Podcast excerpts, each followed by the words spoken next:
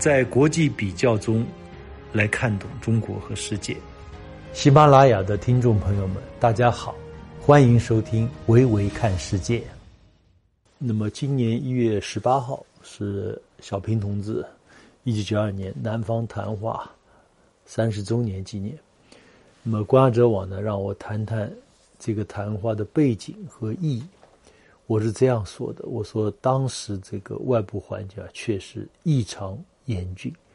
一九九零年，东欧发生了一系列巨变。一九九一年十二月二十五号，苏联解体，红旗落地，呃，西方世界欢呼雀跃。美籍日裔政治学者福山名声鹊起，他提出历史终结论，似乎得到了印证。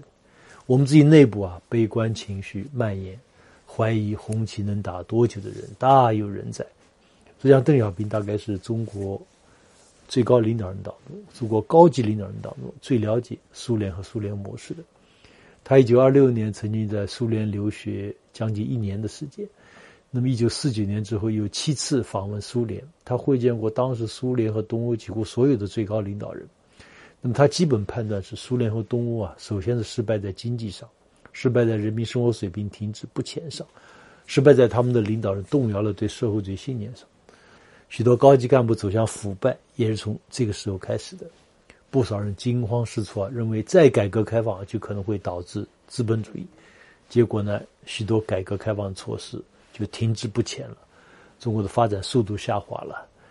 那么这个时候呢，邓小平显示了他的过人之处，他的令人叹服的远见。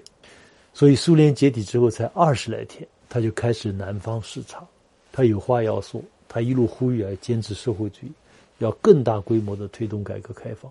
要更为勇敢的拥抱市场经济，要更大幅度的提高人民的生活水平，中国特色社会主义一定能够成功。所以，邓小平在南方谈话中反复强调：不坚持社会主义，不改革开放，不发展经济，不改善人民生活，只能是死路一条。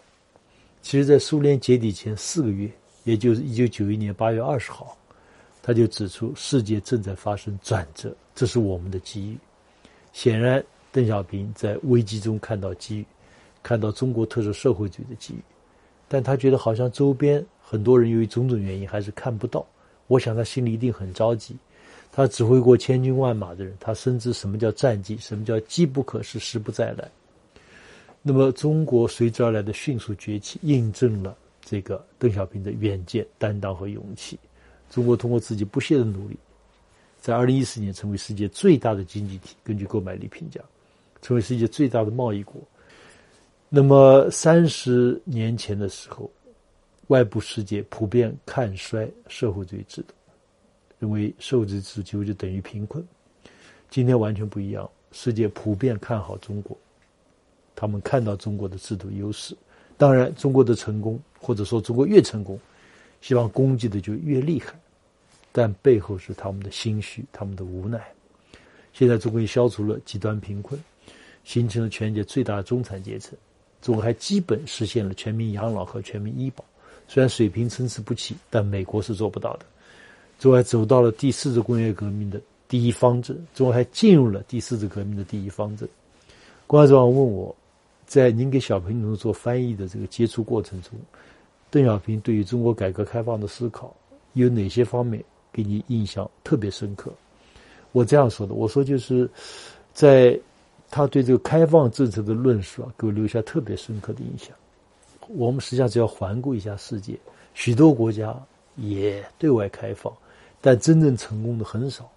他们开放了，但往往不是真正利用了外资，而是整个国家经济命脉都被西方资本控制了，甚至啊，自己这个国家的财富、百姓的财富被华尔街、被金融大鳄弃劫一空。但中国情况不一样。八年中期，有很多来自发展中国家领导人见到邓小平都要请教他怎么和西方打交道，怎么来这个处理全球化。他总是讲四个字：趋利避害。因为中国有完全独立于西方的政治制度、国防体系、科研体系，还有自己独特的历史文化传承，它有前三十年所奠定的制度基础、工业基础、社会基础，包括妇女解放。土地改革、教育普及等这些伟大的社会革命，所以邓小平坚信中国有能力在开放中趋利避害，汲取外部世界的长处，同时呢也保持自己的这个独立性和自主性。那么邓小平对中国社会主义是很有信心的。一九八九年十一月，他对来访的外国客人说：“一个冷战结束，另外两个冷战又开始，一个是针对整个南方的第三世界，另一个是针对社会主义国家的。”西方国家正在打一场没有硝烟的第三次世界大战，中国坚持社会主义不会改变，只要中国社会主义不倒，社会主义在世界将始终站得住。所以邓小平认为，中国要大力利用外资，但外资只能是对中国社会主义经济的补充，是对社会主义中国整体实力的补充，而中国绝不能被外资所控制，而是要通过自己吸引外资和其他外部资源来壮大自己。最后呢，反过来超越西方，所以邓小平多次指出过，现在国际市场已经被占得满满的，打进去都很不容易啊！只有社会主义才能救中国，只有社会主义才能发展中国。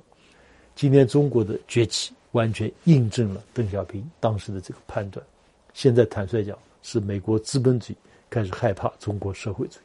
好，今天就说这些，谢谢大家。